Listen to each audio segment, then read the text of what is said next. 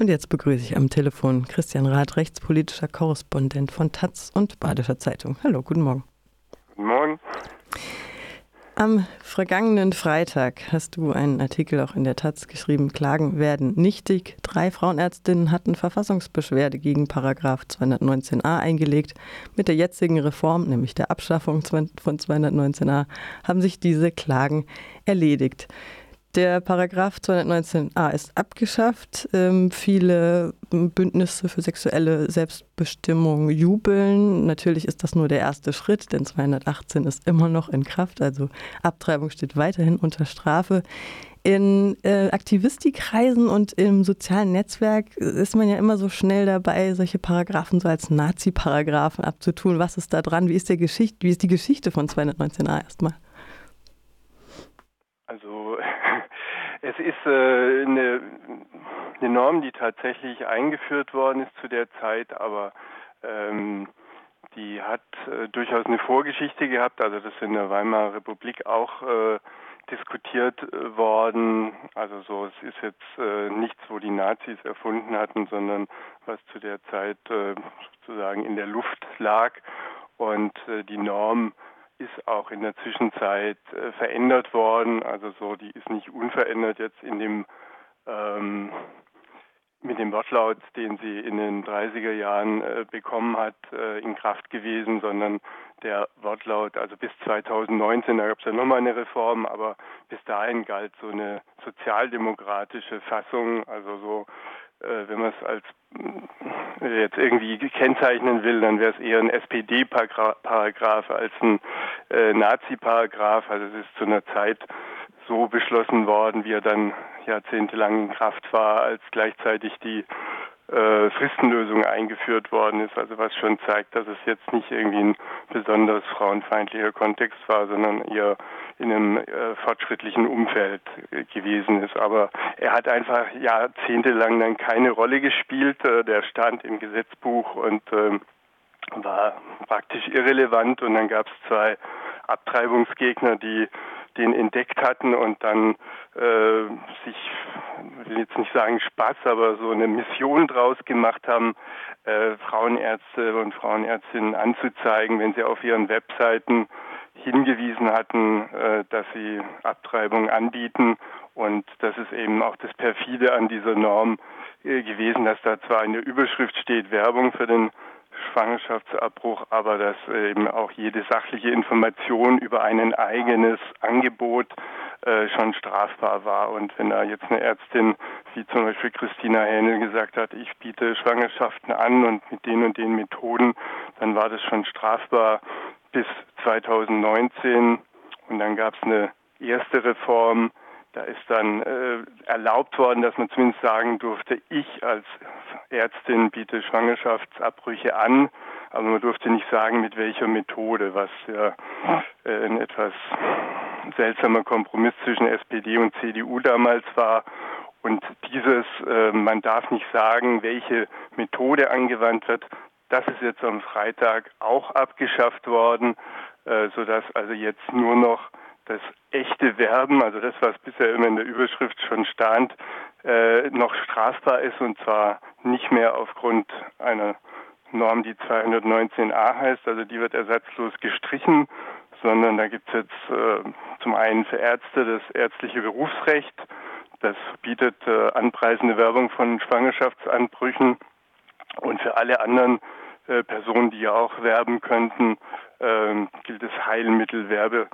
Recht und äh, also das bloße äh, aufreizende Werben, wo ja immer so an die Wand gemalt worden ist, dass man es nicht haben will, äh, das bleibt auch weiterhin verboten. Nur die ne neutrale Information, die ist jetzt erlaubt. Du hast gerade schon den Namen Christina Händel erwähnt. Sie ist ja wahrscheinlich so die prominenteste Figur in diesem Kampf, da sie äh, verklagt wurde von sogenannten Lebensschützerinnen und ähm, ist dann auch tatsächlich vor das Verfassungsgericht gezogen, richtig? Ja. Und ähm, jetzt sind ja, ist ja dieser Paragraph abgeschafft und diese Klagen sind alle nichtig. Darauf ähm, zählt ja auch dein Artikel in der Taz ab. Ähm, die, Recht, die Urteile sind rechtskräftig, jedoch äh, werden auch bisherige Verurteilungen auf der Grundlage von Paragraph 219a aufgehoben, also rückwirkend. Ist denn sowas üblich? Nee, das ist schon sehr ungewöhnlich. Also ähm, normalerweise äh, ändert sich das Recht ja immer mal wieder, ne? aber wenn jemand äh, vorher strafrechtlich verurteilt worden ist, dann bleibt die Strafe typischerweise erhalten. Manchmal gibt es dann Amnestien, äh, dann bleibt das Urteil aber auch erhalten und man wird dann aus dem Gefängnis entlassen oder die Geldstraße wird erlassen. Aber es, dass jetzt sogar das Urteil aufgehoben wird, äh, das ist äh, wirklich ungewöhnlich. deswegen ist auch das, was dann daraus folgt, jetzt folgt jetzt nicht so einem ganz normalen Prozedere, sondern man kann so nur ein bisschen schätzen, wie es jetzt weitergeht.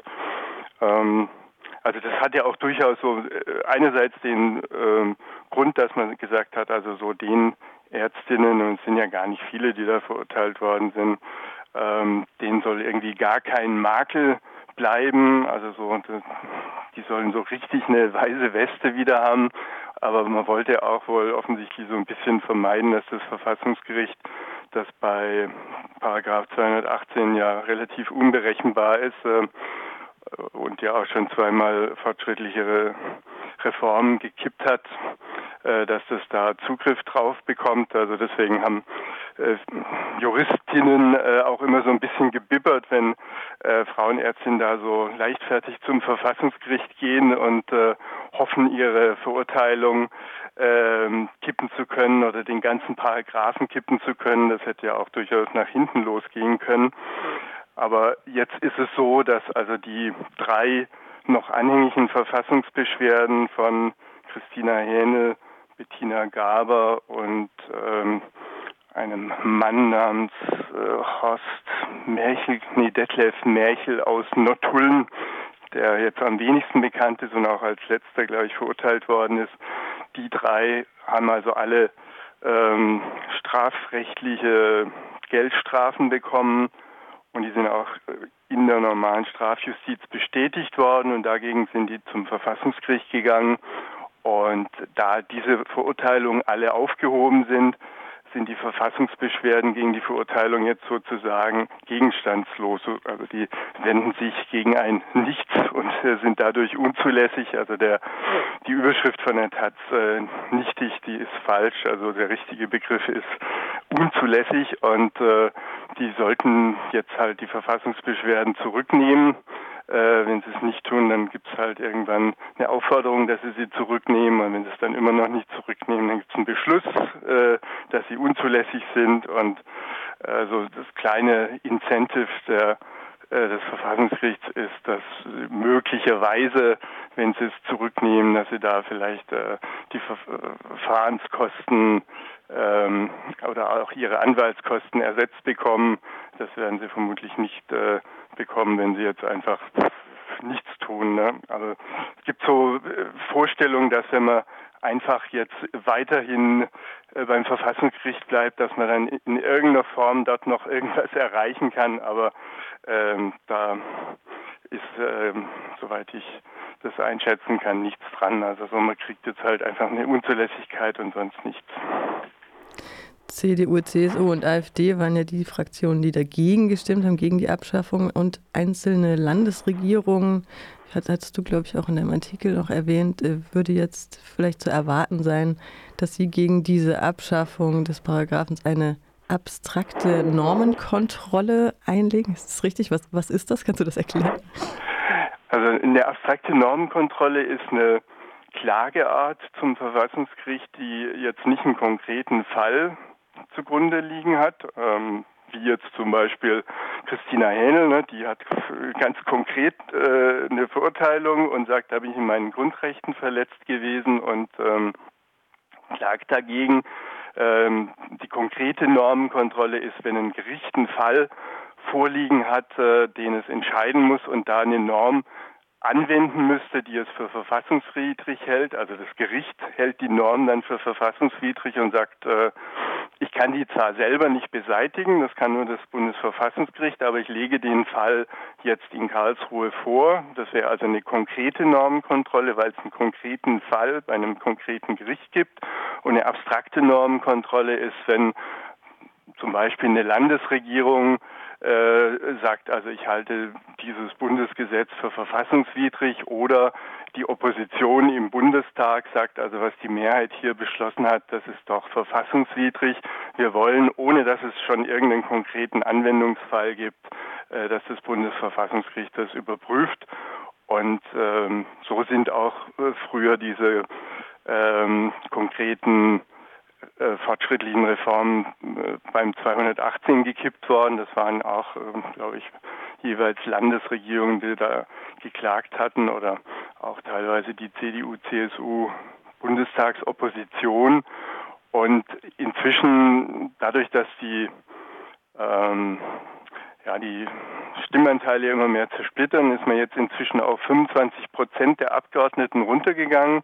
Aber so viel braucht man halt. Also deswegen kann die AfD-Fraktion im Bundestag zum Beispiel keine abstrakte Normkontrolle einlegen, aber die CDU-CSU-Fraktion, die hat gerade so etwas mehr als 25 Prozent der Sitze und die könnte das theoretisch machen. Äh, einzelne Bundesländer, da müssen wir jetzt auch gucken, welche denn da überhaupt in Betracht kommen, weil die CDU ja auch kein Land mehr hat, wo sie allein regiert. Ähm, sie hat überall Koalitionspartner, die äh, überwiegend jetzt ja auch Teil der Ampel sind, also SPD, Grüne, FDP, die werden sicher nicht irgendwie der CDU helfen, jetzt äh, da eine Verfassungsklage zu machen gegen eine Reform, die man als Ampel gerade äh, heldenhaft im Bundestag beschlossen hat. Das Einzige, wo man zumindest mal ein bisschen gucken muss, ist Bayern. Da regiert die CSU ja mit den Freien Wählern zusammen. Die Freien Wähler sind jetzt äh, so stehen ja rechts von der FDP, ähm, sind da jetzt aber auch nicht irgendwie super scharfmascherisch irgendwie gewesen bisher. Also ich würde vermuten, dass auch äh, Bayern nicht klagt. Und die Bundestagsfraktion hat also jetzt bisher in den letzten Wochen auch nichts mehr dergleichen verlauten lassen. Also da gab es Anfang des Jahres mal so Stimmen, die sagten, wenn also der 219a wegfällt, dann ist der Schutz des äh, sogenannten ungeborenen Lebens zu schwach ausgestaltet und das wäre dann verfassungswidrig und deswegen müssten Sie als äh, Bundestagsabgeordnete dagegen klagen. Aber das ähm, war jetzt also letzten Freitag, soweit ich das äh, verfolgt habe, überhaupt nicht mehr Thema. Und ähm, wahrscheinlich haben Sie eben umgekehrt ihrerseits auch wieder Angst, äh, dass das Verfassungsgericht, das wie gesagt also in dieser Frage relativ unberechenbar ist, ähm, dass das jetzt vielleicht sogar dann auf diese Klage äh, den, den Selbstbestimmungsrecht der Frau stärkt. Ne? Also man weiß es äh, wirklich gar nicht, wie das Verfassungsgericht heute entscheiden würde. Das ist ja auch ganz anders besetzt als bei der letzten Entscheidung 1993 sind jetzt zum Beispiel fünf Frauen in diesem zweiten Senat, ne, die natürlich nicht alle fortschrittlich sind, aber ähm, natürlich vielleicht eine andere Herangehensweise haben als äh, damals, als es glaube ich sieben Männer waren und ähm, nur eine Frau. Also es ist im Moment nach derzeitigem Stand nicht zu damit zu rechnen, dass demnächst das Verfassungsgericht sich mit der Frage Schwangerschaftsabbruch auseinandersetzen muss. Christina Händel sagt, Zitat, die Auswirkungen von Paragraph 218 sind täglich spürbar. Frauen verlieren durch die Pflichtberatung und die Wartefrist viel wertvolle Zeit Viele von denen, die in ihrer Entscheidung sicher sind, empfinden das als demütigend. Ich bin da immer auf der Seite der WHO, die sagt, Deutschland möge diese Hürden abschaffen, wie viele andere Länder auch, weil es die Gesundheit der Frauen einschränkt. Und auch das Bündnis für sexuelle Selbstbestimmung sagt in einer Pressemeldung, Zitat, für uns ist klar, dass das nur der Anfang sein kann, also die Abschaffung von Paragraph 219a. Solange Paragraph 218 Strafgesetzbuch existiert, bleiben Schwangerschaftsabbrüche in Deutschland eine Straftat. Und so lange kann kann es auch keine reproduktive, reproduktive Gerechtigkeit geben. Nehmen wir mal an, fiktives Szenario, jemand ist ungewollt schwanger, macht selbst einen Abbruch, medikamentös zum Beispiel, das ist ja sehr, scheint ja sehr sicher zu sein, ohne vorgeschriebenen Beratungstermin, ohne dreitägige Wartefrist. Das ist strafbar wird das dann geahndet? Wie wird das geahndet? Was sind da die Erfahrungswerte aus der Vergangenheit? Also die ähm, medikamentöse Methode ist sicher eine, die Zukunft hat, äh, schon deswegen, weil ja ähm, die Versorgungslage bei den klassischen ambulanten Abbrüchen relativ prekär ist, also so immer mehr Ärztinnen, die das jetzt jahrzehntelang gemacht haben, gehen in Ruhestand und es kommen wenig äh, junge nach. Also so soll sich jetzt langsam so wieder ein bisschen erholen, hat äh, Christina Hähnel neulich auch in einem Interview gesagt, aber es ist äh, eben in wenn man jetzt nicht gerade in einer großen Stadt wohnt äh, oder in einer Gegend, wo insbesondere dann auch öffentliche Krankenhäuser keine Ärzte angestellt haben, die bereit sind, Schwangerschaftsabbrüche zu machen. Das gilt ja dann auch als äh, Gewissensfrage, wo man niemand äh, dazu zwingen kann. Und äh, in vielen Bereichen wird dann auch ist da so ein sozialer Druck da, wo es dann auch gar nicht erwünscht ist. Und also deswegen gibt es halt wirklich äh, große Bereiche, zum Beispiel in Bayern, äh, aber auch Teile Baden-Württembergs, wo es halt wirklich äh, vor Ort gar, gar nichts gibt. Und da wird der medikamentöse Abbruch sicher eine größere Rolle spielen. Äh, wie der gerade rechtlich äh, behandelt wird, also so, ob es da äh, jetzt eine Praxis der Strafverfolgung gibt, das, da bin ich äh, überfragt, aber damit, äh, das habe ich sozusagen auch durchaus auf der Liste, mich mal näher mit zu befassen, ne, weil man sieht es ja auch in den USA, ähm, wo ja auch äh, die Diskussion jetzt ganz massiv in diese Richtung geht. Ne? Also so nicht äh, jeder kann sich leisten, in einen anderen Bundesstaat zu fahren, wo die Abtreibung noch erlaubt ist, sondern äh, wird wahrscheinlich auch das Verschicken von Medikamenten mit äh, entsprechenden Anweisungen ähm, eine Lösung sein, also um da also was wie eine Grundversorgung äh, aufrechtzuerhalten. Ne? Das ist natürlich immer eine Frage, ob das jetzt ähm, gleichwertig ist. Ne? Da bin ich jetzt zu wenig äh, medizinisch in der Lage, es zu beurteilen. Also so, als wenn man jetzt einen ambulanten Anbruch macht, wo man dann ja immerhin unter einer ärztlichen Aufsicht ist, äh, sich äh, auch wenn, wenn man abends wieder nach Hause gehen kann, dann doch äh, ausruhen kann, nochmal äh, gecheckt wird, also ob die Blutwerte und, äh, und so weiter alles in Ordnung ist. Also das klingt erstmal so ein bisschen äh, seriöser und äh, zuverlässiger, aber ich glaube, dass es äh, da noch eine äh, größere Debatte drum geben wird und dass es auch eine größere praktische Relevanz geben wird.